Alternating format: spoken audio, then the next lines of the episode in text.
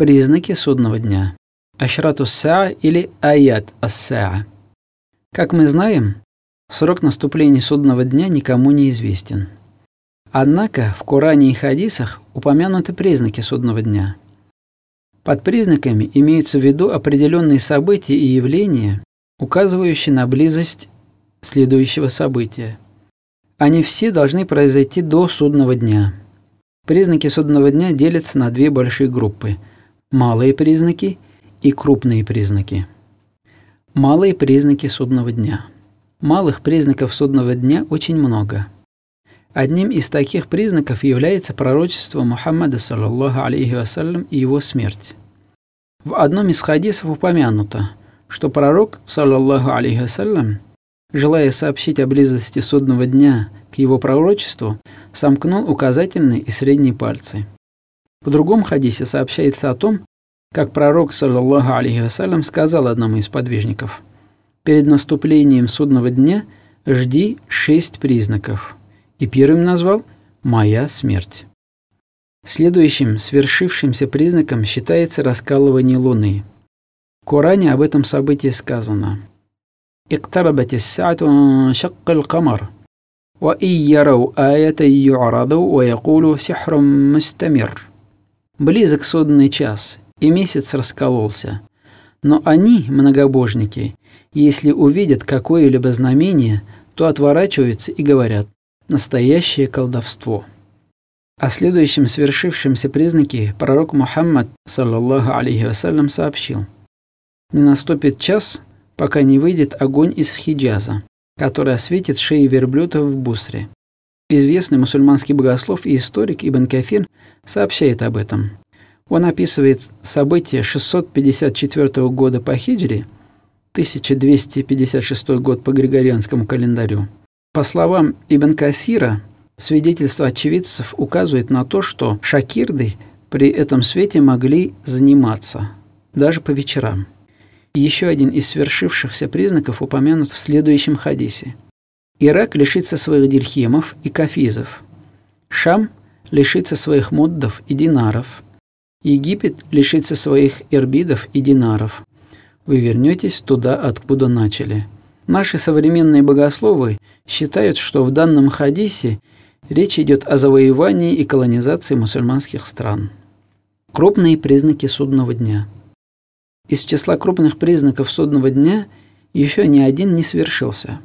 Все эти признаки упомянуты в хадисе пророка Мухаммада, саллаллаху алейхи вассалям, который гласит «Он, то есть час, не наступит, пока вы не увидите десять его признаков. Появление дыма, появление даджаля, антихриста, появление животного дабба, восход солнца с запада, второе пришествие Айса сына Марьям, появление народов Яджудж и Маджудж, три земных провала или затмения, одно на востоке, второе на западе, третье на Аравийском полуострове. И последний – появление огня в Йемене, который будет гнать людей к месту их сбора. Появление дыма. В Коране об этом признаке повествуется следующим образом. «Фартакиб йома та'ати сама'у бидуханим мубин» «Ягша наса хада адабун алим». Так жди же того дня, когда небо извергнет ясно видимый дым, который окутает людей. Это и есть мучительное наказание. Появление от Даджаля. Появление Даджаля будет величайшей смутой, искушением и испытанием для человечества. Он будет человеком, наделенным сверхъестественной силой, и провозгласит себя Богом. Один из хадисов – по этому поводу сообщает, на земле с момента сотворения Адама не было большего искушения, чем Даджаль. Хадисы довольно подробно описывают качество этого человека. Например, в одном из хадисов сказано «полного телосложения, с красноватой кожей, кудрявыми волосами, слеп на один глаз, и этот глаз похож на высушенную виноградину». Еще один хадис сообщает – что он невысокого роста, но особо выделяются три качества. Слепота на один глаз, обычно упоминается правый, надпись «кяфер», неверные между глаз, и бесплодие. Наличие этих качеств опровергает божественность Даджаля еще и потому, что Аллах совершенен, а Даджаль имеет физические недостатки. Среди основных чудес Даджаля, при помощи которых он будет совращать людей и превращать их в своих последователей, упоминается следующее. Первое – огромная скорость передвижения, как сказано в хадисе, подобно дождю, подгоняемому ветром. Второе – наличие рек, символизирующих рай и ад. Хадисы сообщают о двух реках из воды и огня, соответственно символизирующих рай и ад. И пророк Мухаммад, саллаллаху алейхи вассалям, даже советовал своим сподвижникам испить из огненной реки. Третье. Использование помощи шайтанов. В качестве примера один из хадисов сообщает, одно из его искушений будет заключаться в том, что он скажет бедуину. «Засвидетельствуешь ли ты, что я твой Господь, если я воскрешу твоих мать и отца?» Тот ответит «да». И тогда шайтан примет облик его родителей, которые будут говорить «Сынок, последуй за ним, ведь он твой Господь». Четвертое. Подчинение животных и неживых предметов и явлений его повелениям. В качестве примеров в мусульманских религиозных книгах говорится следующее. Он велит небесам, и они будут проливать дождь, велит земле, и она вырастет урожай, призовет скот, и он последует за ним.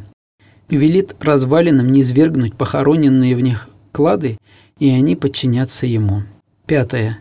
Оживление умерших. В одном из хадисов подробно рассказывается о том, как Ад-Даджаль рассечет пополам одного из верующих, а затем оживит его. Однако оживший ответит, «Я еще больше убедился в твоей лживости». Поскольку чудеса от Даджаля относятся к разряду истидрадж, Такое обилие чудес и будет наибольшим искушением и смутой для людей. В связи с этим численность его последователей и будет расти, в том числе и за счет мусульман. Ад-Даджаль пробудет на земле 40 дней. Согласно хадиса, один из этих дней равен году, второй – месяцу, третий – неделе, а остальные дни будут обычными днями. Пророк Мухаммад, саллаллаху алейхи вассалям, в это время рекомендовал верующим распределять времена молитв, разделяя год на месяцы, месяцы на дни, а дни на часы. Способы защиты от Даджаля. Пророк Мухаммад, саллаллаху алейхи вассалям, в отдельных хадисах указал способы защиты от Даджаля. Первый – бегство. Хадисы сообщают о необходимости бегства от Даджаля, дабы не поддаться искушению в виде его чудеса. Второй. Чтение при нем первых десяти аятов суры Аль-Кахф, пещера, или, согласно некоторым хадисам, последних десяти аятов. Третье. Мольба в конце молитвы. Пророк Мухаммад, саллаллаху алейхи вассалям, советовал читать следующий дуа. «О Аллах, я прибегаю к Тебе от наказания в могиле и в аду, от испытаний этого мира и последующего, и от искушения Аль-Масих ад-Даджаля. Хадисы сообщают, что мусульмане будут сражаться с Даджалем и его последователями, однако смогут его победить только после второго пришествия пророка Айсы, алейхиссалям. Второе пришествие Айсы, алейхиссалям. Мы, мусульмане, считаем, что Айса, алейхиссалям, не был распят. В Коране сообщается о нем следующее. وقولهم إن قتلنا المسيح عيسى بن مريم رسول الله وما قتلوه وما صلبوه ولكن شبه لهم وإن الذين اختلفوا فيه لفي شك منه ما لهم به من علم إلا اتباع الظن وما قتلوه يقينا بل رفعه الله إليه وكان الله عزيزا حكيما وإن من أهل الكتاب إلا ليؤمنن به قبل موته ويوم القيامة يكون عليهم شهيدا И за их слова мы ведь убили миссию Иисуса сына Мариям, посланника Аллаха, а они не убили его и не распяли, но это только представилось им. И поистине те, которые разногласят об этом, в сомнении о нем, нет у них об этом никакого знания, кроме следования за предположением. Продолжение этого аята Аллах сказал, «Они не убивали его, и не распяли, а это только показалось им. Аллах вознес его к себе, ведь Аллах велик, мудр. Наши богословы считают, что Аллах придал одному из последователей Айсы, алейхиссалям, его облик и тот был распят вместо него. Аиса, алейхиссалям, был вознесен в небеса и до сих пор жив, ожидает времени своего второго пришествия. Согласно хадисам пророка Мухаммада, саллаллаху алейхи после того, как Даджаль проведет на земле отведенный ему срок, Аллах пошлет Аису, алейхиссалям, для того, чтобы его уничтожить.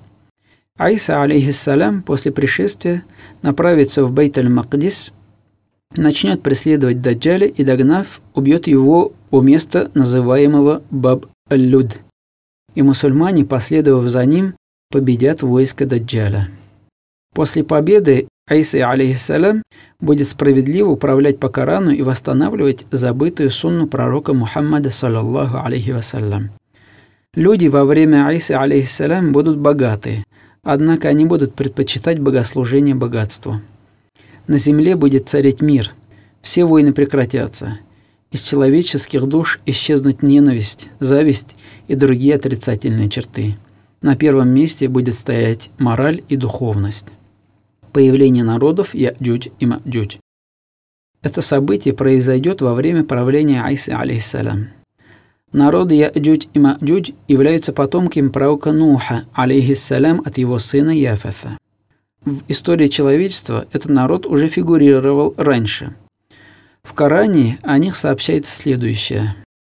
ثم أتبع سببا حتى إذا بلغ بين السدين وجد من دونهما قوما لا يكادون يفقهون قولا قالوا يا ذا القرنين إن يأجوج ومأجوج مفسدون في الأرض فهل نجعل لك خرجا على أن تجعل بيننا وبينهم سدا قال ما مكني فيه ربي خير فأعينوني بقوة أجعل بينكم وبينهم ردما آتوني زبر الحديد حتى إذا ساوى بين الصدفين قال انفخوا حتى إذا جعله نارا قال آتوني أفرغ عليه قطرا فما استطاعوا أن يظهروه وما استطاعوا له نقبا قال هذا رحمة من ربي فإذا جاء وعد ربي جعله دكا «Вакяна вааду рабби хакка». Потом, то есть Дуркарнайн, он следовал по пути, а когда достиг до места между двумя преградами, то нашел перед ними народ, который едва мог понимать речь. Они сказали, «О, Дулкарнейн, ведь Яджудж и Маджудж распространяют нечисти по земле. Не установить ли нам для тебя подать, чтобы ты устроил между нами и ними плотину?» Он сказал – то, в чем укрепил меня мой Господь, лучше. Помогите же мне силой, и я устрою между вами и ними преграду. Принесите мне куски железа». А когда он сравнял между двумя склонами, сказал «раздувайте». А когда он превратил его в огонь, сказал «принесите мне, я вылью на это расплавленный металл». И не могли они взобраться на это, и не могли там сделать отверстие. Он сказал «это по милости моего Господа, а когда придет обещание Господа моего, Он сделает это прахом. Обещание Господа моего бывает истиной. По мнению комментаторов Корана, в этих аятах рассказывается о военных походах справедливого правителя Дулькарнаин. Во время одного из таких походов в долине между двух гор этот правитель повстречал народ, который попросил у него защиты от народов Яджудж и Маджудж. Зулькарнейн с их помощью построил в этой долине плотину из медно-железного сплава. Однако, согласно Корану, наступит день, обещанный Аллахом, когда эти народы выйдут из своего заточения.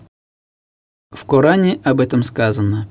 حتى إذا فتحت يأجوج ومأجوج وهم من كل حدب ينسلون пока не будут открыты Яджуч и Маджуч, и они устремятся с каждой возвышенности. Выйдя из своего заточения, эти народы будут уничтожать все, что встретят на своем пути, и никто не сможет противостоять им из-за их многочисленности. Айса, алейсалям, в это время будет прятаться с мусульманами на горе Тур, находящейся в Палестине. Они обратятся к Аллаху с просьбой о помощи в борьбе с этими народами. Аллах, ответив на их просьбу, пошлет на этот народ особый вид червей, которые их уничтожат.